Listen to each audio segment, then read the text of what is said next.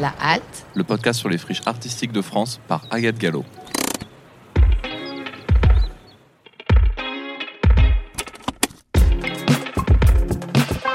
un podcast de quartier libre.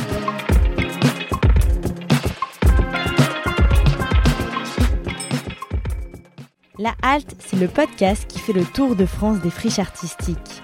Une année pour découvrir l'intégralité de nos 13 régions de France à bord d'un camion studio de radio pour découvrir des lieux infinis. Mais une friche artistique, c'est quoi? Euh, bah, la friche artistique, moi je dirais que c'est un lieu qui a été abandonné ou un peu mis à l'écart et, euh, qui est réinvesti euh, pour créer des choses, créer de la convivialité, accueillir des artistes.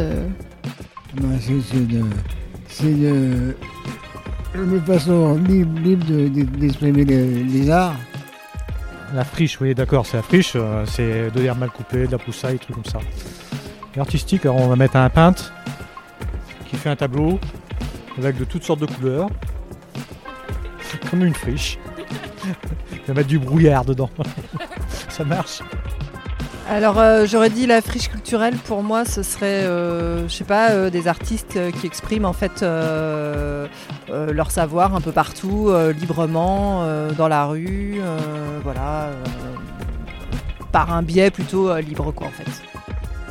Un lieu d'usage professionnel qui a été utilisé de différentes manières, que ce soit industriel, agricole ou, n'importe, et qui a une seconde vie professionnelle euh, en mélangeant les activités, les temporalités de vie et les publics aussi. Et ce qui est intéressant dans la friche, c'est que c'est, euh, on va dire aussi, euh, l'économie sociale et solidaire avant l'heure, c'est-à-dire qu'on mêle des activités culturelle et parfois euh, sociale euh, différemment, et qu'on mêle le tout et que ça fait des lieux de vie en fait à la fin.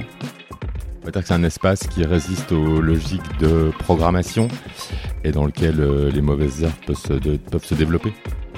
Friche artistique, moi je dirais que c'est une sorte de laboratoire où les gens peuvent venir on cherche des choses. Moi, je me dis que c'est plutôt ça. C'est quelque chose, un endroit où on cherche, un endroit où on donne la chance, peut-être euh, à des projets qui, dans des institutions classiques, n'auraient peut-être pas leur place.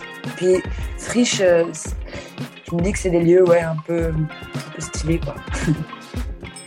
C'est autant de définitions que ce que vous venez d'entendre ici. En tout cas, pour moi, c'est un lieu où tout est possible, où l'art et la culture vous offrent la possibilité de vous évader. Un lieu qui a su se réinventer tout en gardant une histoire industrielle et qui offre aujourd'hui de nouveaux usages à chacun et chacune d'entre vous qui franchiront la porte de ces lieux imprévus et magiques. Alors montez à bord et voyagez avec moi. Bienvenue sur la halte. Bonjour à toutes et à tous et bienvenue sur ce premier épisode de la halte.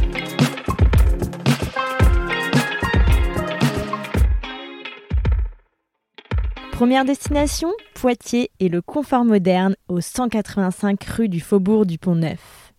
Lieu de cœur et de passion, c'est ici que mon envie de créer ce podcast est née. C'est aussi ici que j'ai passé trois années de ma vie professionnelle, de mon premier stage en passant par une année d'alternance et en terminant par un poste de chargé de communication. Trois années d'art, de musique, de rencontres, de partage avec un tas de personnes formidables que vous entendrez dans ce premier épisode. Alors, bonne écoute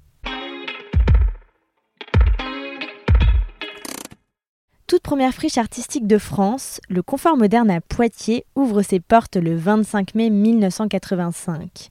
Ancienne fonderie, puis entrepôt d'électroménager nommé le Confort 2000, c'est ici que l'association L'Oreille Étardie dépose ses valises. À l'initiative de cette réhabilitation d'anciennes friches industrielles en friches artistiques, quatre fondateurs qui marqueront les débuts de nos longues histoires. Fazette Bordage, Francis Falsetto, Yorick Benoît et Philippe Auvin. Pour en connaître davantage sur cette histoire et les premiers pas dans ce lieu où tout devenait possible, Fazette Bordage m'a accordé un entretien qui m'a laissé encore plus en admiration que je ne l'étais déjà.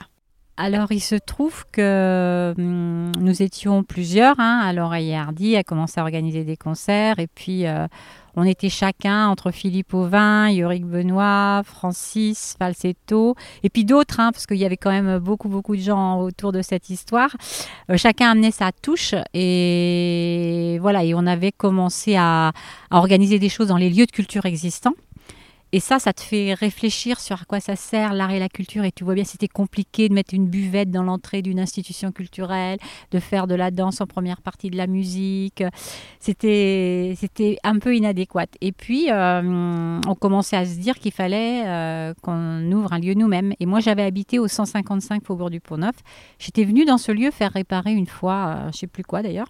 Et, et on se retrouvait souvent le matin au petit déjeuner. Et puis un matin, j'ai dit, ben, franchement, et j'ai commencé à parler aux voisins. C'était une affaire un peu douteuse, donc c'était pas.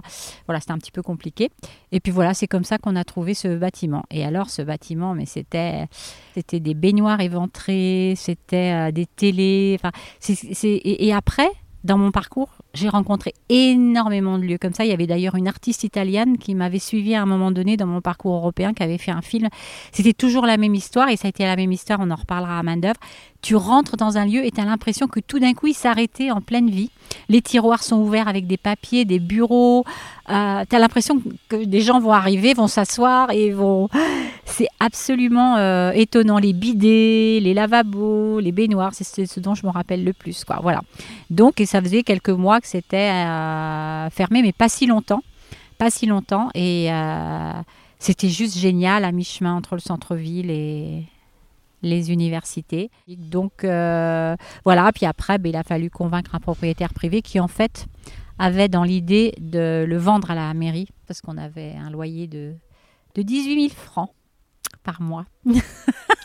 Et je me disais, mais c'est trop génial, il y a tout le confort moderne dans ce lieu euh, pour un confort moderne évolué, quoi. C'est pas le gaz et l'eau à tous les étages, c'était autre chose, quoi. C'est tu peux pratiquer, tu peux chanter, tu peux danser, tu peux. Voilà, quoi. On a besoin d'un toit pour se rassembler. Euh, la musique, c'était super fédérateur. C'était nouveau que les musiques euh, nouvelles, comme on dit aujourd'hui, je ne sais plus exactement, contemporaines au sens de en ce moment. Euh, ça rassemblait, ça fédérait, c'était facile. Le bar, la convivialité. et c'est en se retrouvant avec d'autres en Europe, en fait, en 80, je sais plus c'était 83 ou 85, je me suis retrouvée à la Rote Fabrique à Zurich. On était cinq ou six. Il y avait les Halles de Skerbeck à Bruxelles. C'était Philippe Gombert qui m'avait appelé en me disant on a entendu parler de toi, par les artistes. On a fait la même chose. Euh, il y avait une autre Culture House à euh, Koblenz. Il y avait l'UFA Fabrique à Berlin. Il y avait donc la Rote Fabrique à Zurich. Et puis il y avait euh, à Vienne, là, le VOOC et le Melweg à Amsterdam. Milky. Et du coup, là, j'ai compris. Je me suis dit, ah non, mais j'ai compris quoi. En fait, euh, l'art et la culture, ça devient vraiment cet outil du XXe siècle pour, pour euh, faire ta vie comme euh, elle vaut la peine d'être vécue, tu vois. Pas juste le truc où tu sais pas pourquoi tu es là. Et du coup, c'est extraordinaire parce qu'il y a une espèce de truc d'histoire qui fait qu'il y a là, il y a un grand changement économique. Faut penser que c'est que des crises économiques hein, dans tous ces lieux. Et c'est des lieux juste géniaux qui correspondent à exactement ce, que, ce dont on a besoin des lieux pour travailler, pour se rassembler, pour mélanger de la musique, des arts plastiques, de la vidéo, tout ce qu'on a envie de créativité, où on va apprendre aussi nos métiers. Et parce que dès le départ, nous, on, je sais pas pourquoi, mais on a tout de suite pensé qu'il fallait avoir une dimension économique. Euh, voilà quoi. Mais du coup, avec une économie qui soit au service du sens et du contenu, quoi. Et, c'est ça le développement durable pour moi, c'est le fait que quelque chose qui peut peut-être être... Euh, parce que nous, on est arrivé dans des lieux qui étaient genre périmés, obsolètes, ou même qui faisaient triste, tu vois, où personne n'avait envie d'aller. Et nous, on a complètement retourné la situation en faisant des lieux, mais où en fait tout le monde a envie de venir. des lieux de créativité qui se projettent sur l'avenir, où toutes les, idées qui sont pas encore pour le monde qui est en train de se fabriquer sont là. Tiens, t'as à toi pour ça, vas-y, fais-le. Et du coup, c'est ça qui est génial. On a fait ce renversement avec grâce, ce renversement d'une situation économique euh, pesante, où en plus c'était des modes de vie. Euh, l'homme était au service d'une façon de faire économie, machine, etc., etc. Et nous, on a inversé le truc, c'est-à-dire c'est à partir de notre sensibilité, de l'art, de la musique, de quelque chose qui nous aide à, être vraiment des, humains, à faire euh, ce qu'on aime dans la vie, à apporter au monde euh, euh, ce qui on est, parce que chacun de nous, on est tellement unique qu'on a apporté quelque chose d'unique au monde. Si on l'apporte pas, c'est bien trop dommage, hein T'es d'accord? Et du coup, je me disais, mais c'est trop génial parce qu'au début, bah, donc comme je te disais, j'étais tout seul pendant très longtemps. Puis petit à petit, a commencé à en avoir. On était 5, 7, 9. Je crois qu'à la fin, à un moment donné, dans les années 80, à la fin des années 80, 89, j'étais allée à Dublin. On devait être 12.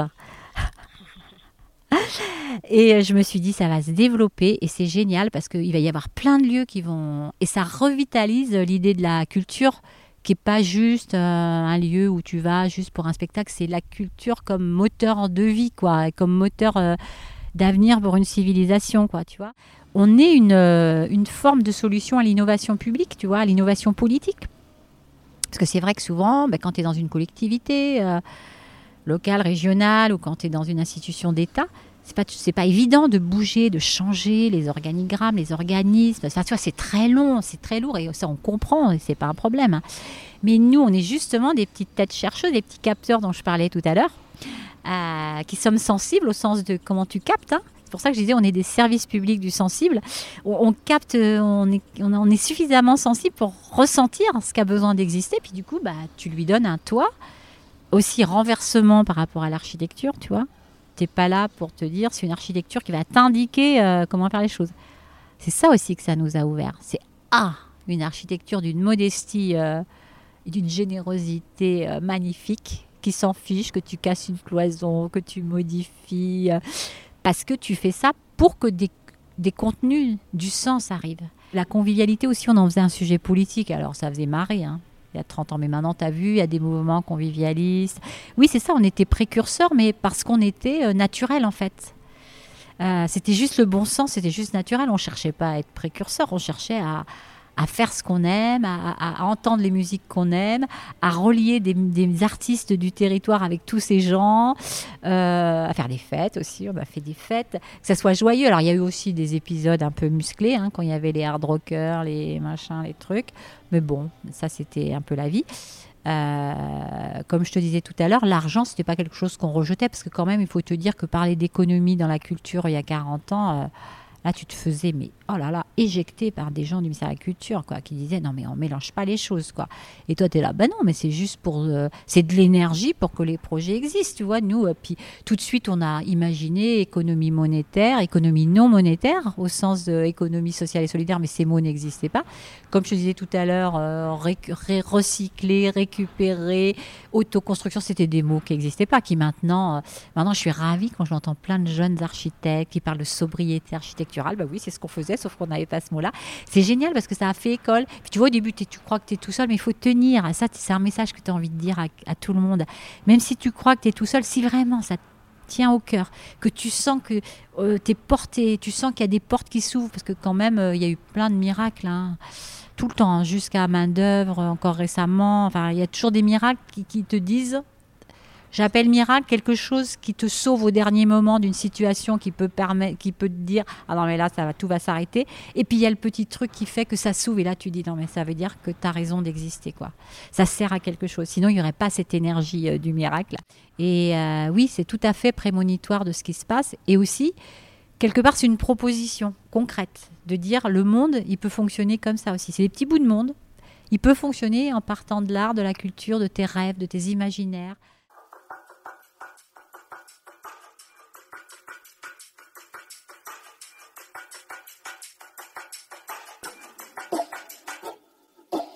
37 ans après l'ouverture, le confort moderne bénéficie en 2016 de 16 mois de réhabilitation par l'agence Construire. Aujourd'hui, on compte près de 8500 m2 comprenant une salle, un club, un entrepôt, une galerie, une fanzinothèque, un disquaire, un studio de création, 12 chambres de résidence, deux locaux de répétition, un restaurant, un bar, un jardin et l'association Jazz à Poitiers rejoignant le projet à la fin de cette réhabilitation. Au total, plus d'une trentaine de salariés qui permettent que ce lieu vive. bonjour, moi c'est Grégor Martin, je travaille à la Fanzinothèque de Poitiers où je suis documentaliste. Euh, bonjour, je m'appelle Anne Hubert et je m'occupe du labo de sérigraphie Alors Mathilde Coupeau et je suis directrice de Jazz à Poitiers. Donc je m'appelle Abdel Boussadia de mon nom de famille. je m'occupe, je suis en charge de l'accueil de la pratique amateur, accueil, accompagnement de la pratique amateur au confort moderne. Alexia Toussaint, chargée des relations publiques à Jazz à Poitiers. Hales Andy, je suis directeur de la Fonzinothèque depuis cette année. Blandine Outequins, je suis chargée de production des expositions au confort moderne. Alors, je suis Yann Chevalier, directeur du confort moderne et curateur des expositions. Jocelyn Moisson, je suis chargé de l'accueil et de la médiation des expositions. Alors, euh, Caroline Renou, euh, responsable administrative de l'association L'Oreille Tardy. Bonjour, je m'appelle Catherine Dera, je suis comptable au sein de l'association L'Oreille et Hardy. Bonjour, je m'appelle Ghislain Paoletti, je suis responsable du bar du Confort Moderne. Bonjour, je m'appelle Lionel, euh, je suis régisseur euh, son au Confort Moderne. Inès Violet, chargée de production. Lara Vidril, chargée de communication au Confort Moderne. Euh, Lionel, disquaire, la boutique s'appelle Transat et elle se trouve au Confort Moderne. Alors, je suis Marie Bourgoin, je bosse à la Fanzinothèque depuis le début de l'association. Donc j'ai en charge en particulier le fond historique et puis tout ce qui va concerner la, mise en avant euh, pour le public d'une collection euh, énorme. Moi, c'est Mathilde Mesba. Je suis chargée de communication pour l'activité artistique du Confort Moderne. Euh, Laurent Philippe, dit Lofi, je suis en charge de la programmation musique au Confort Moderne depuis juillet 2003. Sébastien Leget et chargé de prod au Confort Moderne. Fermez les yeux, c'est parti pour une visite guidée sonore avec Yann Chevalier, directeur de l'association L'Oreille étardie, le confort moderne. On va commencer à, l'extérieur puisque finalement le lieu fait vraiment partie du faubourg de la ville. Il est placé entre l'université et le centre-ville ce qui est assez, assez important, parce qu'on a toujours, je pense, le fait que le lieu ait grandi dans les faubourgs fait encore sens dans la manière dont on peut vivre les expériences artistiques ici, la manière dont on reçoit le public, et puis aussi notre situation dans la ville où finalement on a un, centre-ville qui est très patrimonial, euh, qui est très conservé, avec, et ici un lieu, de, un lieu de passage qui grandit un peu à, la marge. Il y a eu une date très importante, c'est en, 2017, il y a eu cette, cette réhabilitation qui a quand même considérablement fait évoluer le lieu et qu'il a un peu plongé dans une, nouvelle dimension et aussi une nouvelle visibilité. C'est pour ça qu'on commence la visite à, l'extérieur, depuis le faubourg, avec une, maison euh, colorée qui est une commande artistique qui a été euh, réalisée dans le cadre des travaux par deux artistes suisses-allemands qui s'appellent Lang et Baumann des artistes avec qui on a travaillé qui font ce genre de travaux un peu partout dans le, dans le monde. Et l'idée, c'était de, on va dire, d'avoir un élément fort visuel qui situe le confort moderne dans la ville sans tomber dans des éléments de communication, donc plutôt en se servant d'une œuvre artistique comme euh, balise dans la ville. Et donc on a cette, cette, maison colorée qui est aussi la maison de l'association du quartier. Ensuite on arrive vraiment, on a le, chemin qui permet d'arriver dans la cour du confort moderne et les travaux ont permis vraiment de rendre visible le confort il faut imaginer, avant les travaux, le confort était au même emplacement, mais euh, c'était plus, compliqué d'y arriver. Et avant d'arriver dans la cour, on percevait pas vraiment euh, ce qu'était ce bâtiment et ce qui s'y passait. Donc on a vraiment travaillé à une plus grande visibilité. Voilà, ça donne tout de suite un peu une, une image de, ce qu'est le confort moderne, puis avec la végétation un peu luxuriante, donc aussi l'aspect euh, friche qui ressort directement à, l'arrivée, à l'entrée du site. Ensuite, on rentre vraiment par le portail et donc on arrive au confort. On arrive dans cette première cour, donc est la cour, euh, la cour publique, avec euh, tout de suite ce qui saute aux yeux, on va dire, dans, l'architecture, c'est ces toits euh, en forme de pointe qui dessinent la cour semi-couverte dans laquelle on, se trouve. On est typiquement dans une architecture euh, industrielle réhabilitée, donc vraiment dans cet esprit des, friches. Le confort, c'est une des friches pionnières en France, avec Bourges et Métrope, c'est de, voilà, deux aventures des, des années 80. Donc c'est vraiment l'idée de mélanger, euh, on va dire, un activisme euh, politique, euh, ces idées de squat et ces idées de, réinvestir des espaces délaissés de, la ville, justement pour que des, activités qui n'ont pas encore de place puissent s'y développer. Pendant toutes les années 80, 90, on va dire que c'est le DIY qui a été à l'œuvre, donc le, le, do it yourself. Donc c'est tous les travaux qui ont été menés ici, ont été menés par les équipes euh, successives. Donc c'est ce qui a, je dirais, construit l'identité du lieu, construit son charme. Mais voilà, ça a aussi ses, limites, parce que quand on est arrivé à la, à la, réhabilitation, finalement, déjà au début des années 2010, puis jusqu'à la réhabilitation au début des travaux en 2015, voilà, on avait un bâtiment qui était, qui commençait à être un peu rincé, un peu désuet, et puis qui répondait plus vraiment euh, aux normes. Donc l'idée avec la, la réhabilitation, c'était vraiment de, à la fois de retrouver, enfin de continuer l'idée des, pionniers et en même temps surtout d'améliorer l'accueil à tous les niveaux. Donc euh, un accueil de jour, c'était plutôt un lieu, de nuit, et puis l'accueil des artistes évidemment, l'accueil du public et l'accueil des équipes professionnelles. Et aussi rendre très plus lisible le projet qui est mené ici par l'association, c'est-à-dire un projet qui repose sur deux disciplines, euh, musique actuelle, art contemporain, est mené par une seule et même équipe, ce qui est aussi une des spécificités vraiment du confort. Et c'était de rendre visible tout ça, puisqu'auparavant on avait deux ERP, deux bâtiments un peu séparés avec deux entrées, et c'était pas forcément lisible que tout était porté et que tout était un seul et même projet. Ce qui est important aujourd'hui, c'est que c'est beaucoup plus que le projet de l'association Laurier c'est aussi un projet de coopération qui est à l'œuvre avec Jazz à Poitiers avec la Fanzinothèque. Donc la Fanzinothèque qui est vraiment un, lieu qui est né ici, mais qui a, qui a, grandi aussi de manière indépendante et qui est vraiment une... Euh, qui participe vraiment de manière forte à l'identité du, du, confort moderne avec cette collection incroyable de, de fanzines. Et puis Jazz à Poitiers qui arrive, je dirais, finalement en, un, un, complément très juste de la programmation qu'on peut mener ici de musique actuelle, parce que eux sont sur des musiques aussi plus expérimentales, improvisées, issues du jazz, qui arrivent en, en complément dans une niche finalement de, programmation sur laquelle euh, on, ne, va pas. Et là maintenant voilà, on arrive, on a l'accueil, ça nous permet directement d'avoir toutes les informations nécessaires et d'être redirigé soit vers la partie expo, soit vers la partie musique, soit vers la partie locaux de répète, soit vers la partie résidence, soit vers la partie restaurant, soit vers la partie administration. Donc au début je parlais de deux disciplines, le projet artistique repose toujours sur deux disciplines, mais finalement les portes d'entrée se sont démultipliées. Et ce qui est important aujourd'hui, c'est qu'il n'y a pas de hiérarchie entre toutes ces portes d'entrée. C'est-à-dire toutes les portes qu'on utilise pour entrer ici sont les bonnes. En fait, et, chacun peut dessiner son propre parcours à l'intérieur, euh, à l'intérieur du lieu. Donc on est dans cette cour intérieure. En fait, il y a un système de croix qui est assez simple. L'architecte a fait un travail remarquable. Elle a décoiffé entièrement le bâtiment préexistant.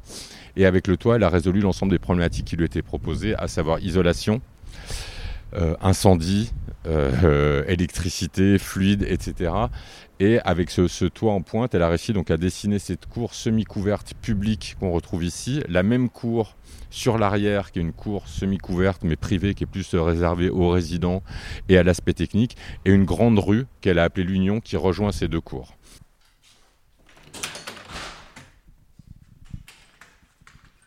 Donc là, on est vraiment au cœur du, confort. On arrive, donc on a le disquaire, qui est aussi une des entités euh, qui vit ici, mais qui fait aussi l'accueil, billetterie euh, du confort moderne, l'accueil exposition et l'accueil des pratiques amateurs, donc des, des, locaux de répétition.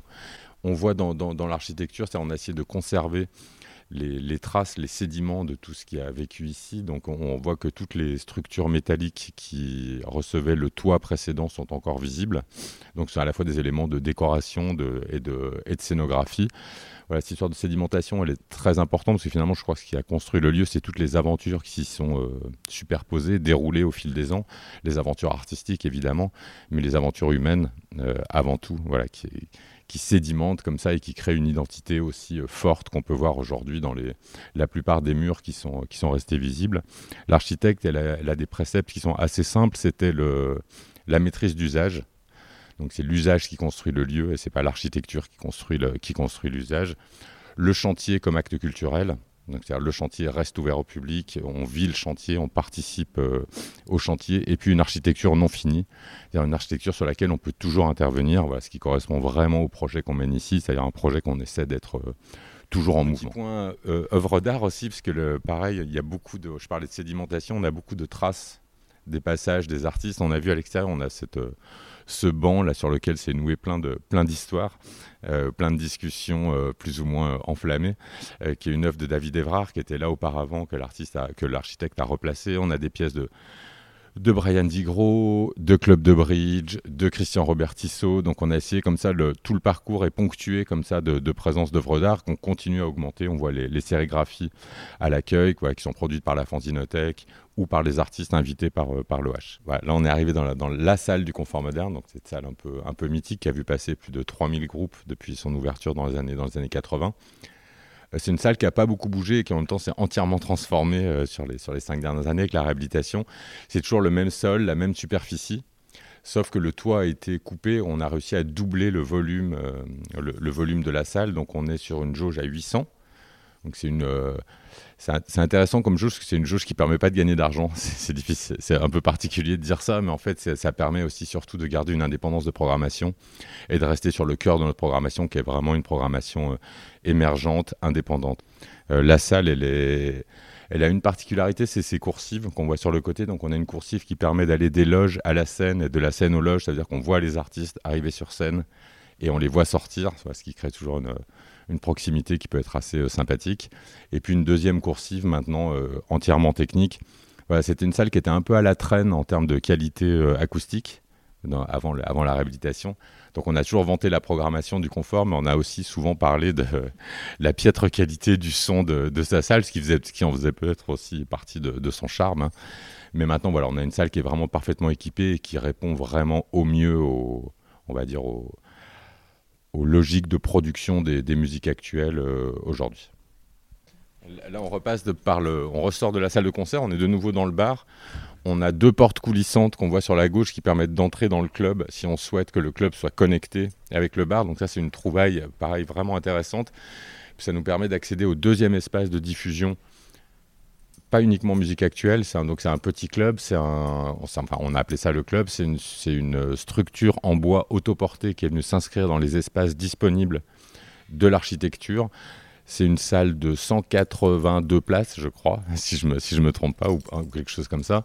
Et c'est une salle qui permet bah, des concerts beaucoup plus intimistes, mais qui permet aussi des productions beaucoup plus légères. Donc ça permet, par exemple, d'inviter euh, le tissu associatif local à venir produire ces, concerts, mais ça permet aussi, c'est un, une pièce d'enregistrement euh, très appréciée, une salle de résidence très appréciée, mais aussi où on peut développer tout un tas d'autres formes de type performance, projection vidéo, euh, mais aussi euh, conférences, réunions, etc. Donc un espace, euh, on va dire, plus couteau suisse. Et là, on passe un peu sur l'envers du décor, donc toujours sur les mêmes idées. Dès qu'on lève un peu la tête, on voit les anciennes structures métalliques qui viennent recevoir les nouvelles structures, donc tout ça dans un espèce de, maillage assez, assez réussi. Et là, on, arrive sur la partie, on va dire, pratique, à la fois pratique amateur et résidence musique actuelle. J'ouvre la porte, je vérifie qu'il personne. C'est assez rare, il y a beaucoup de gens qui viennent, euh, qui viennent travailler ici tout au long de l'année. Là, on est dans le local qu'on appelle Souplesse, qui est un grand local de, répétition, mais qui est surtout un local de, création très apprécié des groupes en résidence de l'écriture, de l'enregistrement, de la répétition en fonction des, besoins. Mais là, c'est le plus souvent des groupes qu'on accompagne artistiquement. Là, on est passé sur la coursive depuis, les locaux de répète, et là, c'est la partie vraiment cachée. C'est vraiment où la partie, finalement, on parle d'un projet transdisciplinaire ou pluridisciplinaire. Moi, j'aime bien dire qu'il ne se joue pas dans les espaces de création, mais qu'il se joue dans les espaces de vie. Et ici, on est vraiment au cœur de la vie artistique du lieu, avec le foyer, où les artistes en résidence font à manger, font leur, leur lessive, etc., qui est vraiment un lieu de vie. Et puis en enfilade, ça distribue sur 10, studios, 10, chambres et 2 studios, donc des, capacités d'hébergement assez importantes, euh, qui permettent de recevoir tout type d'artistes sur tout type de durée. C'est-à-dire, ça peut être le, groupe qui vient jouer, qui va passer une nuit, une nuit ici, ou euh, quelqu'un qui vient sur un projet d'écriture ou sur un projet d'exposition qui peut rester plusieurs mois, et tout le monde se croise dans la cuisine où on va aller on se retrouve sur le, jardin qui lui-même nous ramène sur le restaurant. On, passera, on passera tout à l'heure pour, pour finir la visite. Le jardin, il est intéressant aussi parce que c'est encore une nouvelle typologie d'espace du confort. En fait, le confort a une, typologie d'espace hyper variée. On est passé du grand du grand rectangle noir, la salle de concert, euh, à la salle en bois, au club. On, on passera tout à l'heure par les grands volumes blancs de l'espace d'exposition. Là, on a un espace quasi naturel euh, de jardin euh, voilà, qui, arrive encore ici de manière assez, assez, surprenante. Et ce jardin, on a choisi finalement d'en faire un peu la, friche dans la friche. Donc un jardin qui est, qui est semi-entretenu. Là, dans la cour, c'est vraiment un endroit qui a été hyper, euh, hyper bien pensé, qui est hyper important, parce que finalement, on connaît le confort moderne, on peut connaître le confort moderne, vu qu'il y a plein de portes d'entrée, on peut venir un soir, voir un concert, finalement ne voir que le club ou que la salle de concert et que le bar, sans se rendre compte de tout ce qui s'y passe. Et finalement, le projet, de plus en plus, il a glissé. Peut-être que le, Covid, finalement, nous a permis d'accélérer ce, glissement. C'est de passer d'une logique de diffusion à une logique de création beaucoup plus importante. Donc la diffusion reste très importante ici, mais la partie création prend de, plus en plus de place parce que l'outil répond vraiment bien aux, on va dire, aux usages de production des artistes, que ce soit des, musiciens ou des plasticiens. Donc là, on voit en rez-de-chaussée, donc en dessous des espaces de, logement, on a l'atelier, on entend euh, les, gars au, travail, et un espace de stockage. Donc, qui nous permet de produire énormément, de continuer dans cette logique de do it yourself dont je parlais pour le bâtiment. Euh, on essaie de produire un maximum de choses en interne, c'est-à-dire l'ensemble des expositions, par exemple, qui sont présentées ici, sont produites dans nos ateliers avec les artistes, etc. Donc c'est assez important aussi dans des logiques de, je dirais, économiques. De la cour, on a deux portes qui nous emmènent vers un grand plateau.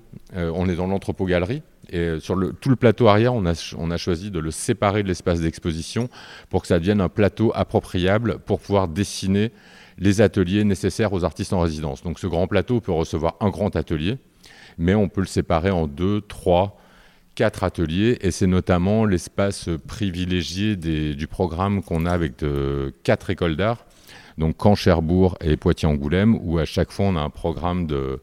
On reçoit deux jeunes diplômés qu'on choisit sur deux, enfin, ils postulent et on les choisit sur, sur dossier après un, petit entretien. Donc c'est quatre mois de résidence et une exposition. Là on, on est un peu à, à revers du circuit euh, classique, mais on se retrouve à entrer dans l'arrière de l'espace d'exposition qui est un espace euh, assez remarquable, comme la salle de concert finalement, qui est un espace signature du, confort. Donc c'est ce qu'on appelle l'entrepôt-galerie. Donc si on prend l'entrepôt-galerie dans son ensemble, on est sur 1200 euh, mètres carrés euh, d'espace d'exposition, voilà, qui sont entièrement modulables. Voilà, on peut y mener une grande exposition ou une grande exposition, des petites expositions. Voilà, on peut en tout cas complètement le, scénographier ou le construire en fonction des besoins. Euh, ses qualités, c'est sa lumière naturelle, son volume, euh, sa surface. Et ici, on essaie, bon, c'est la même logique de, programmation qu'on a dans la salle de concert. C'est-à-dire ici, c'est vraiment, on a un projet artistique unique qui se déploie sur deux disciplines. Donc pareil, des pratiques plutôt indépendantes ou en marge du, euh, marché de l'art. une très, très, une très belle part de la programmation qui est donnée à l'émergence, donc avec beaucoup de risques aussi dans, la production. C'est-à-dire, moi, euh, moi, j'ai pas peur de dire qu'il y a des expositions qui peuvent être manquées parfois, mais en tout cas, on est à chaque fois dans une, une aventure euh, artistique très, euh, très forte et très, très ambitieuse. Et tout est produit spécifiquement pour le, pour le lieu. Et puis, avec cette petite euh, spécificité, cette fenêtre qui donne sur le jardin depuis l'intérieur de l'espace d'expo, qui, est à la fois qui a un clin d'œil aussi euh, conceptuel assez important, parce que le, bah, ça évite d'être dans les quatre murs blancs et d'être entièrement, uniquement plongé dans l'art, mais d'avoir toujours une fenêtre ouverte sur le monde et sur la, réalité.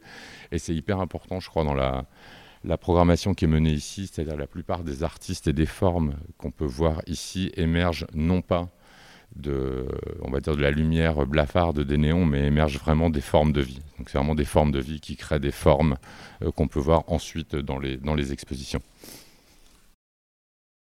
Comme à chaque fois, finalement, plein de possibilités de circulation. Soit on peut partir sur la galerie, donc un plus petit espace d'exposition qui correspond un peu au club dont on parlait tout à l'heure. On peut partir sur la book room, qui est finalement la deuxième intervention architecturale qu'on a eue ici. On a commandé à un très jeune architecte euh, un espace de présentation de nos éditions avec des restes euh, d'une exposition.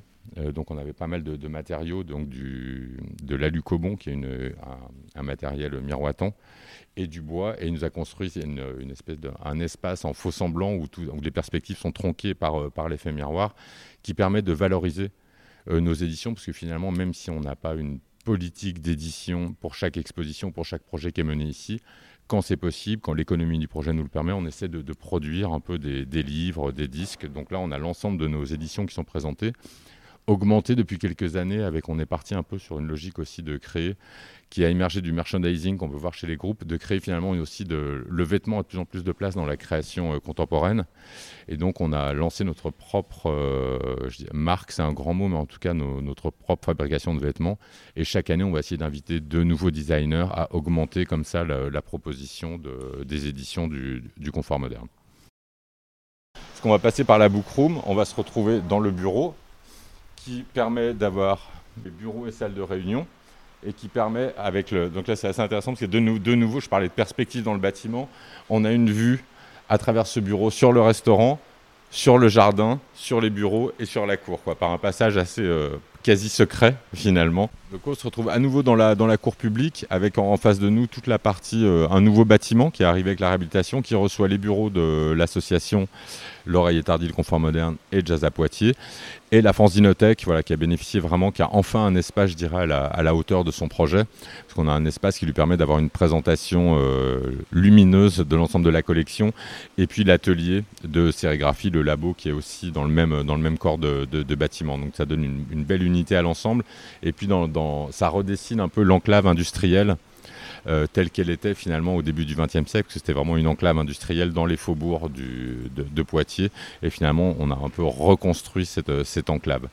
Enclave industrielle qui se terminait par le. là, on va rentrer dans le plus vieux bâtiment du, confort, donc qui était la fonderie originale, euh, qui est restée. On a essayé de, la dénaturer le moins possible. Donc là, c'est un bâtiment un peu particulier parce qu'il est en pierre apparente avec une verrière, donc qui est vraiment la, signature enfin, du, premier bâtiment et qui est devenu le, restaurant du confort moderne. C'est aussi une spécificité qui est très importante, dans le modèle économique qu'on met, met en œuvre ici.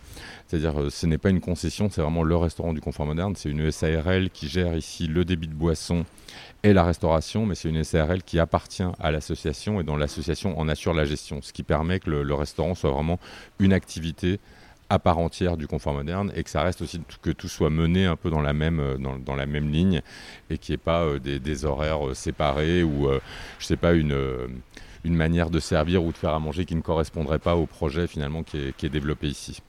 Et, puis avec des ouvertures qui ont été créées dans ce restaurant pour avoir une terrasse qui nous ramène sur le jardin, le jardin qui nous permet de retourner aux résidences si on souhaite, donc toutes ces, toutes ces, tous ces parcours, toutes ces circulations qui été, qui ont été créées.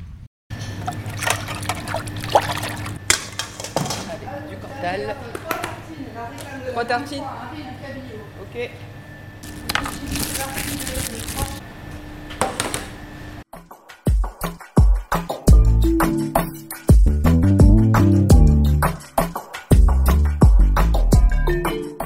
Un lieu et plusieurs habitants historiques comme la Fanzinothèque et Transat et des habitants plus fraîchement débarqués avec Jazz à Poitiers.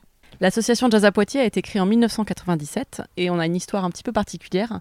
C'est qu'on a été créé par euh, des personnes morales, c'est-à-dire que c'est des structures de Poitiers qui défendaient le jazz et les musiques improvisées dans un champ assez spécifique, euh, euh, esthétiquement tel qu'on peut le défendre aujourd'hui, et qui se sont dit tiens, on va dédier une association à ces esthétiques très en marge et très peu visibles euh, dans les médias et, euh, et aussi dans les lieux de diffusion. Et donc au final, euh, les structures qui ont créé Jazz à Poitiers sont des structures de Poitiers. Donc c'est la scène nationale, c'est le centre d'animation des couronneries de Poitiers, c'est une association qui, a été dissoute depuis, mais qui à l'époque s'appelait Jazz de Ville, qui recouvrait des musiciens professionnels de Poitiers. Et tous ensemble, ils ont créé l'association avec euh, une forme d'approbation euh, tacite des partenaires publics et euh, particulièrement du ministère de la Culture, puisqu'à l'époque, le ministère souhaitait labelliser des SMAC, donc des scènes de musique actuelle, avec la spécificité de jazz et musique improvisée.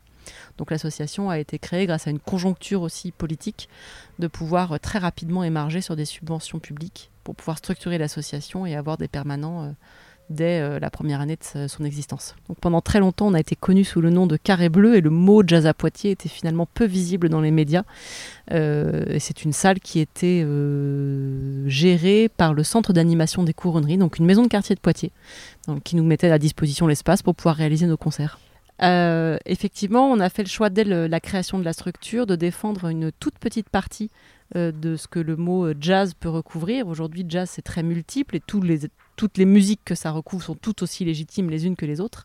Et nous, on a décidé d'axer notre travail sur ce qu'on appelle la musique improvisée non idiomatique, euh, qui qu'on retrouve dans les courants les plus connus tels que le free jazz, la noise, euh, parfois aussi on appelle ça de la musique expérimentale, des musiques libres. Il y a beaucoup de terminologie, parfois quelques guerres de chapelle dans lesquelles on n'a pas du tout envie de rentrer. Euh, nous, ce qu'on aime défendre, c'est vraiment un jazz de création, des musiques, des musiques affranchies presque du style, du style jazz d'origine et pour la plupart, le point commun, c'est ce, cette appétence pour l'improvisation dite non idiomatique un terme un peu barbare pour dire que on s'affranchit de tous les codes de l'improvisation. Dans le projet de Jazz à Poitiers, il y a toujours eu euh, euh, une, défense de la musique euh, dite créative, de, de création, etc. Une ligne artistique très tranchée. Mais en parallèle, on a aussi toujours défendu de travailler en coopération avec les autres acteurs de Poitiers. Et donc, ça se traduit par des partenariats, des coproductions. Et ça a toujours fait partie de l'ADN de Jazz à Poitiers d'organiser des concerts en coproduction avec d'autres partenaires, parce qu'on est sur des esthétiques qui permettent le croisement des publics, qui justement permettent d'aller euh, à la croisée de différentes esthétiques. Du coup, euh, le travail avec l'oreiller Hardy, et donc, euh, qui occupe les murs du confort moderne, on a très rapidement eu des accointances sur des esthétiques assez similaires, côté noise, électronique, où on pouvait se retrouver. Et donc, depuis, depuis des années, peut-être 2010, très régulièrement, on faisait plusieurs coproductions dans l'année. Donc assez rapidement aussi, on a des deux côtés euh, pensé ou en tout cas euh, rêvé à euh, travailler encore plus ensemble et assez rapidement les directions à l'époque donc c'était Simon Codéboisse et Mathieu Pirino se sont rendus compte que l'agrégation des activités de chacun ne pouvait pas tenir dans le bâtiment confort moderne tel qu'il existait. On avait un volume d'activité euh, conséquent, l'OH avait un volume d'activité encore plus conséquent, les deux ensemble dans un tel bâtiment, c'était juste incompatible. Donc on a continué euh, main dans la main à travailler ensemble sur des épisodes one-shot, sur des projets euh, de plus ou moins grande taille, tous très enthousiasmants. Le point un peu névralgique de cette coproduction étant que depuis 2010, le confort moderne accueille le festival Bruisme, qui est organisé par Jazz à Poitiers, très, très généreusement de leur part. Euh, et, ensuite, quand la réhabilitation du confort moderne s'est un peu politiquement mis en branle, euh, très rapidement, et j'avoue que je ne sais même pas quel côté a parlé en, premier à qui, mais très rapidement, il a été évoqué euh, l'arrivée de Jazz à Poitiers sur les lieux. D'abord en questionnement, de se dire, tiens, on va se mettre autour de la table et voir si ça, si ça marche en fait, quels sont les objectifs de chacun, est-ce que le bâtiment et en tout cas le, cahier des charges de sa réhabilitation pourrait permettre cette, euh, cette arrivée ou, pas. Euh, et assez rapidement, on a vu que ça serait, euh, ça serait possible. Et comme en parallèle, on avait des difficultés d'accès à, la salle Carré Bleu, qu'on adore et dont l'acoustique est absolument magique, mais on n'était pas les seuls utilisateurs, donc on avait une vraie complexité de, développement d'activité pour nous au sein de, Carré Bleu. et là, on s'est dit qu'il y avait une vraie opportunité à jouer sur la réhabilitation pour pouvoir arriver, parce qu'on avait on mettait le doigt dans d'autres problématiques de coopération et de cohabitation d'usage, mais avec un objet qui était cette fois commun et partagé. Et donc avec euh, une vraie pertinence de sens à cette cohabitation. En fait, euh, ce qui est très chouette avec notre arrivée sur le site, c'est que euh, on a très rapidement acté qu'il n'y avait pas d'espace euh, pour les activités réservées à l'une ou l'autre structure. Il y a vraiment un bâtiment dont la conception et l'usage est euh, pour tous, et c'est le projet qui ensuite détermine l'endroit de sa réalisation. Ce qui fait que, euh, évidemment, statistiquement, nous, on est beaucoup plus souvent dans le club, comme tu le dis, puisque c'est une plus petite jauge que la grande salle, qu'en plus on est sur des esthétiques qui très souvent sont dans des configurations assises. C'est pas exclusif, mais statistiquement, c'est la majorité de nos concerts. Donc nous, pour nous, le club, il est euh, absolument euh, parfait. C'est vraiment le bon gabarit euh, pour la, fréquentation et la masse du public que nous, on, on est capable de déplacer sur ces esthétiques. Là, aujourd'hui, on est en train de commencer à développer un projet qui nous tient très à cœur et qui, j'espère, dans 5 ans, aura pris toute sa vitesse de croisière, qui s'appelle ECHO. C'est un projet qui est très important pour nous parce qu'il répond à plein de questionnements et plein d'enjeux sociétaux qui nous parlent. Euh, le principe même du projet, c'est d'utiliser la saison, donc les concerts qu'on peut organiser en saison, principalement euh, sur le site du Confort Moderne, pour doubler certains de ces concerts par un deuxième concert des mêmes artistes, ou une émanation en tout cas des artistes présents, euh, dans un lieu de diffusion en milieu rural, dans la Vienne. Lionel, disquaire, la boutique s'appelle Transat et elle se trouve au Confort Moderne. en tant que disquaire, on va fêter les 20 ans l'année prochaine, en 2023, ouais. Oh là là, la boutique, euh, elle faisait 13 mètres carrés. On avait fait des recherches. Euh, apparemment, j'étais le plus petit disquaire de France. on a la couronne qu'on peut avoir. Euh, et, ça se trouvait dans un garage. Et, les autres garages servaient de locaux de répétition. Voilà. Et je suis resté là-dedans pas mal d'années. Puis avant, je travaillais à la Fanzinothèque, en fait. Parce que la première boutique de disques, elle date de 1987, dans le confort moderne. Et elle se trouvait justement dans ce garage-là. Ça s'appelait La Nuit Noire. À la fin de mon contrat à la Fanzinothèque, j'ai demandé à reprendre euh, au confort moderne à la Fanzinothèque. Ils m'ont dit tout de suite oui. Oui, oui, il fallait faire perdurer le lieu, donc voilà, je continue. On peut trouver des vinyles, on peut trouver des CD, on peut même trouver des cassettes. Voilà, il y a tous les supports possibles. Et euh, j'essaie d'avoir un peu, tous les styles. Ça sert à rien d'avoir des œillères. Euh, voilà, J'essaye de proposer un maximum de trucs. Euh, la boutique était impliquée dans le, projet du nouveau confort moderne, dans le sens où ça allait être un point névralgique pour servir d'accueil, de billetterie de jour, aussi pour les adhésions, Enfin, toutes ces choses, une forme de conciergerie, moi j'appelle ça. Voilà, donc euh, on est passé d'un 13 mètres carrés à un, peu plus de 40 mètres carrés, euh, et qui permet, ça se trouve dans, un coin du confort moderne qui s'appelle l'Union. C'est même pas un coin d'ailleurs, c'est vraiment la, pièce principale euh, qui, qui permet d'accéder aussi bien aux espaces d'exposition qu'aux salles de concert. Et c'est là où on trouve aussi la boutique. Alors, euh, je suis Marie Bourgoin, je bosse euh, à la Fanzinothèque depuis le début de l'association. Donc, euh, j'ai en charge en particulier le fonds historique et puis tout ce qui va concerner la, mise en avant pour le public d'une collection énorme. Alors, elle est si grande passe déjà par, parce qu'elle est ancienne et qu'elle a pu comme ça collecter énormément de documents. Et hum, je ne sais pas pourquoi c'est la plus grande, c'est la seule qui a tenu le coup, effectivement, et qui a pu euh, peut-être avoir la confiance aussi des auteurs, euh, qui fait que c'est vrai que les documents viennent facilement ici. Alors on est resté sur 60 euh, 000. Alors c'est dur à évaluer puisque c'est une vieille structure, qu'on n'a pas toujours bien finalement saisi les documents quand il fallait parce qu'on avait beaucoup d'autres activités à côté. Donc on est voilà, on estime qu'on est 60 000, qu'on en a 60 000, qu'on en reçoit 1000 par an, grosso modo. C'est comme ça que je fais les comptes à la louche. Alors, les débuts historiques, euh, euh, c'est une volonté d'un conseil communal de jeunes en 88, en 1988, qui ont demandé à la ville euh, de créer une fanzinothèque. Ils avaient cette idée parce qu'il y avait déjà pas mal de fanzines qui existaient sur Poitiers. Il y avait aussi le, le festival Scoop en Stock, festival de la presse lycéenne, qui se tenait à Poitiers. Ce qui fait que la mairie euh, a dit ok, on va, ok, on crée une fanzinothèque. D'ailleurs le mot, c'est eux qui l'ont inventé ou c'est les jeunes du CCJ, mais c'est pas, en tout cas, c'est pas ceux qui ensuite l'ont géré. Et euh, où est-ce qu'on va la mettre cette fanzinothèque euh, Dans une annexe municipale, je sais pas, dans un, dans une maison de quartier? Non, on va la mettre au confort moderne. Voilà, ce qui a été quand même très très bonne idée de nous installer ici. Euh, dans l'endroit qui était le plus vivant sur Poitiers, le plus novateur, qui était en pleine ébullition, en pleine création aussi. Voilà, qui était un super endroit voilà, pour installer une fanzinothèque et avoir un petit peu de public, on va dire. Donc euh, voilà, le fanzine, c'est une libre expression, hein. c'est peut-être un peu galvaudé comme, comme, euh, voilà, comme terme, mais c'est quand même des gens qui ont envie de dire ce que eux ils pensent des choses.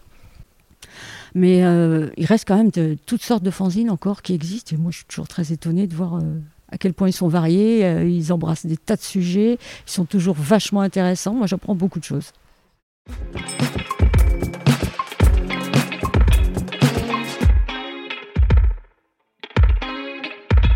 Un lieu aux multiples facettes où les artistes peuvent laisser place à leur créativité en toute liberté. Et c'est même Bonnie Banane qui le dit. Alors, euh, la première fois que je suis venue en résidence, donc là, euh, en juillet, c'était pas la première fois que j'allais au confort moderne. Donc, j'étais déjà allée, j'étais déjà venue jouer euh, quelques mois auparavant. C'était incroyable. En gros, la première soirée que j'ai passée au confort, j'ai découvert ce lieu, j'ai joué dans la salle. Donc ouais, j'étais impressionnée en fait de ce lieu euh, avec tellement de propositions différentes. Enfin, je veux dire, le magasin de vinyle, la fanzinothèque, enfin, je sais pas, c'est génial. L'espace, il est aussi superbe. L'espace d'expo, la salle, le public. Enfin, en gros, c'est un, lieu, euh, comment dire, presque complet, j'ai eu l'impression. Et euh, où il y avait, euh, enfin, je sais pas, je pense que l'ambiance est due aussi aux gens qui la gèrent. Hein. je trouvais ça rare aujourd'hui d'avoir un lieu où on se sent aussi à l'aise en tant que public et en tant qu'artiste. voilà. Et on est arrivé, il faut savoir, donc, dans un moment, limite le lieu était complètement différent puisqu'il n'y avait plus personne, c'était les vacances. Et c'était tout aussi génial. Moi, je me suis sentie comme dans un sas puisque j'étais entre, tu vois, les logements, la cuisine et euh, le studio pour, pour bosser avec mes deux collègues. Donc, on était vraiment comme, tu vois, sur la coursive, presque. Notre vie était une coursive, un sas.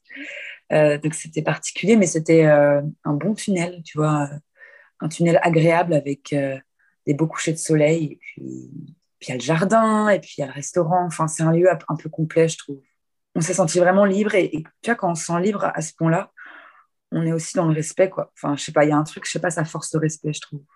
Voilà. Et puis, euh, les conditions étaient idéales. Euh, le studio, l'équipe qui nous a accueillis.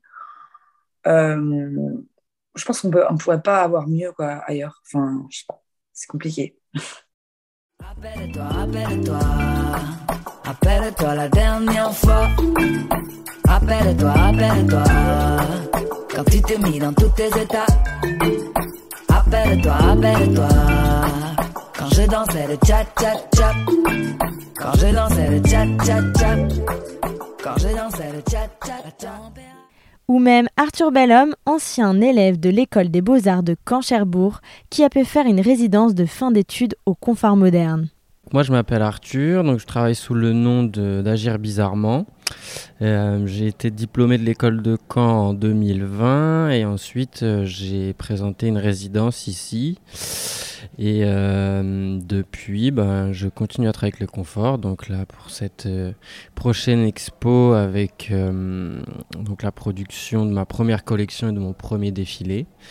Donc en partenariat aussi avec Draft. Alors nous, ça a été un moment assez important parce que déjà, on sortait de confinement et de toute cette période. Donc euh, moi personnellement je travaillais un peu dans mon salon, euh, ça commence à être un peu dur. Donc ça a été une bonne bouffée d'air euh, de pouvoir arriver dans un lieu où il y avait un atelier à disposition. mine de rien, même s'il y avait des couvre-feux, que le lieu était fermé, il y avait quand même des expos qui tournaient avec des visites pro.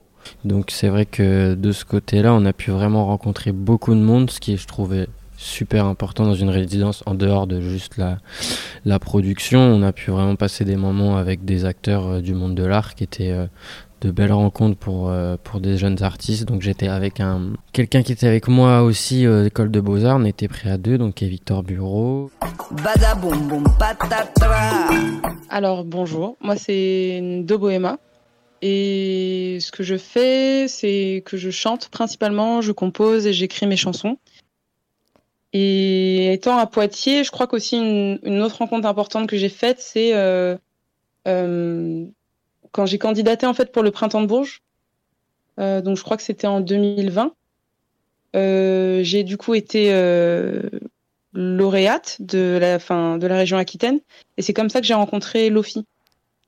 Et en fait, Lofi, on a eu un rendez-vous, il a commencé à me conseiller un petit peu, etc. Et il a toujours été très attentif et il m'a donné quelques conseils vraiment précieux. Euh, euh, et du coup, j'ai fait des résidences au confort. Enfin, ça a joué un rôle vraiment important. Euh, tout le travail qu'on a pu faire pendant toute la session printemps de Bourges et ouais, et toutes les résidences qu'on a faites au confort, etc. Ça a joué un rôle vraiment important dans mon développement artistique. Take a look at this mess. I see what you go through. Take a deep, deep breath. Me. It's alright to be down.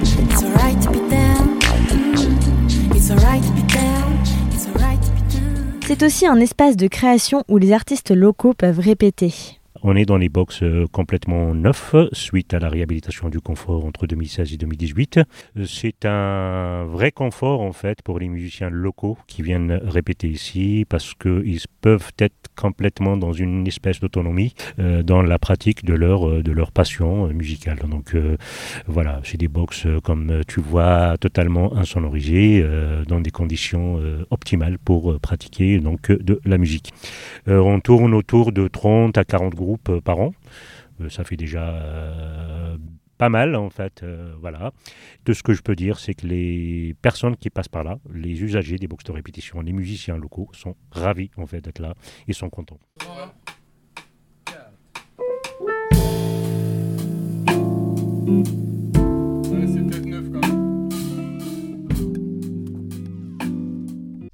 Alors euh, le conforme moderne, c'est un peu notre lieu de répétition euh, officiel et puis qu'on on aime euh, beaucoup, surtout avec Abdel, voilà, qui gère un peu les, les locaux et tout ça, avec qui on s'entend vraiment très bien. Donc on répète là-bas régulièrement.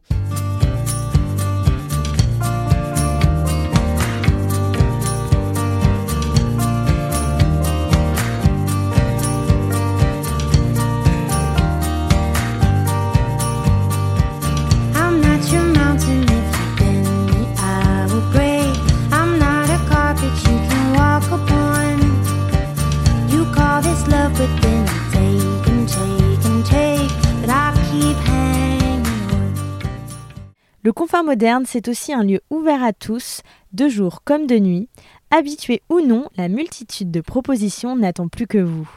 Les publics se sentent accueillis, chez eux, c'est peut-être un, grand mot, mais en tout cas euh, légitime. Euh, et effectivement, parce qu'ils se sentent légitimes, on arrive euh, à créer un, lien qui se pérennise à l'échelle d'une année. Et donc, effectivement, moi, après, c'est vrai que je travaille plus spécifiquement sur les, sur les expositions, mais voilà, comme on a trois grands cycles dans l'année, c'est des publics qui viennent, qui viennent trois fois dans l'année. Et donc, et donc, qui parfois reviennent aussi sur d'autres temps, puisque, bah voilà c'était une première entrée, l'exposition, mais on, peut y revenir après pour euh, toute autre chose quand on, a, quand on connaît euh, le lieu.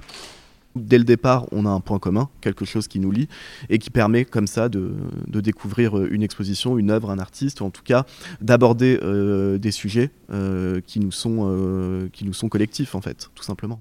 Le confort moderne, c'est aussi un lieu géré par une association, l'Oreille est Tardy. Ce qui veut dire qu'autour de ce projet, ce sont des salariés, mais aussi une équipe bénévole et un conseil d'administration qui œuvrent au bon fonctionnement du projet. Je m'appelle Louisa de Gommier, je suis coordinatrice de projets culturels. Alors il me semble que je suis secrétaire adjointe maintenant depuis cette année, mais j'étais trésorière pendant 3 ans, 3-4 ans. Euh, voilà, donc ça fait partie, ça veut dire que je fais partie du bureau. Donc j'ai un, un rôle plus ou moins euh, comme tout administrateur, je vais, faire un, je vais avoir un suivi sur euh, les affaires du confort moderne. Le conseil d'administration, il est là aussi pour, en fait, il est là pour assurer bah, une gestion des intéressés finalement, parce qu'une association, c'est ça qui la différencie d'autres, structures juridiques. Donc, tout le CA va euh, suivre de près ou de loin les activités, les soucis, les affaires courantes, euh, les choses à gérer en tout genre, en fait, auxquelles doit faire face euh, bah, le lieu, l'équipe, euh, le directeur. Alors, Aurèle Nourrisson, et je suis chargé de la médiation et de la recherche en théorie. oui, et donc je suis aussi un ancien bénévole, un ancien spectateur et un ancien président du Confort Moderne. Il y a eu un gros travail en fait de brainstorm sur la question des bénévoles parce que c'est aussi un lieu Là, on est en train de penser que c'est un lieu incroyable, génial et euh, qui aimante, mais il y a aussi euh, toute une réalité qui est que le public de ce lieu, il vieillit, et euh, comme tous les lieux culturels, hein, c'est pas une exception, et que notre question, nous, ça a été, ok, là, on réouvre, comment on fait pour rechoper des étudiants, rechoper des énergies vives, comment on fait aussi pour renouveler un peu le, conseil d'administration qui était quand même aussi un peu bah, des, enfin voilà, tous la même classe d'âge. Euh, à peu près. Euh, voilà, c'était plein d'enjeux et en fait ça, pour, pour le coup, on a fait pas mal de groupes de travail. Et puis surtout, il y avait une politique euh, de bénévoles, bon là qui a un peu avec le Covid périclité, mais qui était, comment dire, assez active. Alors moi je m'appelle Tom, je travaille sous le nom Club de Bridge. Alors mon rôle dans le conseil d'administration, c'est je pense d'apporter un point de vue qui peut être différent de celui de la direction, de celui des employés et de celui des autres euh, membres du CA. En fait, d'agréger mon point de vue d'artiste au point de vue de personnes qui viennent ou pas du milieu culturel pour essayer comme ça de construire un projet euh, de politique culturelle pour le lieu.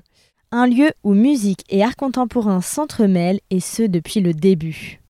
Euh, Laurent Philippe, euh, dit Lofi, euh, je suis en charge de la programmation musique au Confort Moderne depuis juillet 2003. Le lieu avait déjà une histoire, le lieu et l'association surtout, avait déjà une longue histoire et, et puis une ligne artistique très exigeante et, et de qualité, donc il fallait être à la hauteur de ça. Euh, donc c'était quand même pas mal de pression en arrivant. Euh, par contre, euh, c'est vrai que bah, j'ai dès le début eu vraiment les mains libres pour, bah, pour poursuivre cette histoire. à ma façon, mais avec le plus de respect possible pour ce qui avait été fait avant.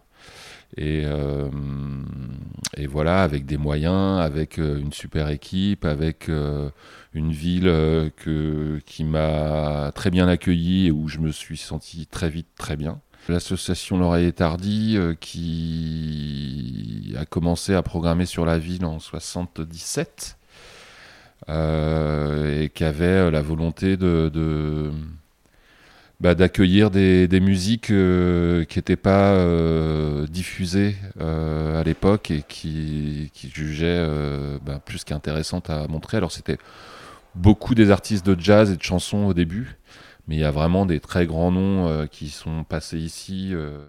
Voilà, l'assaut avait vraiment pour volonté de montrer euh, des artistes émergents, des musiques exigeantes, et puis d'être un peu à à contre-pied ou à contre-courant de, bah, des années euh, euh, qui pouvaient, euh, qui étaient le, cœur de, de l'activité culturelle musicale en France à cette époque-là.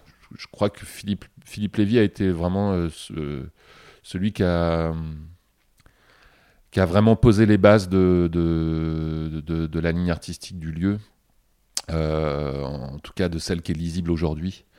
Euh, voilà, c'est lui qui a fait euh, aussi venir des groupes comme euh, comme Fugazi, qui a aussi développé, qui a aussi développé ouais, toute une scène rock locale assez importante, avec des groupes comme les Seven Eight, comme, comme Gum, etc. Qui a, qui a, aussi ouvert la programmation sur sur, sur, sur d'autres esthétiques, euh, et notamment un tout petit peu les musiques électroniques à cette époque-là, et ce qu'a plus développé Cyril par, par la suite. Quoi. Et moi, voilà, j'étais juste l'héritier de tout ça, et j'ai juste euh, fait perdurer tout ça. Quoi. Voilà. Enfin, dans, dans mon esprit, en tout cas, c'est comme ça que ça se passe. Euh, c'est aussi dans notre cahier des charges de, de montrer des musiques populaires. Euh, et, euh, et de, répondre aux attentes d'un public très large et très varié qui s'intéresse aux musiques actuelles de manière très large et très variée.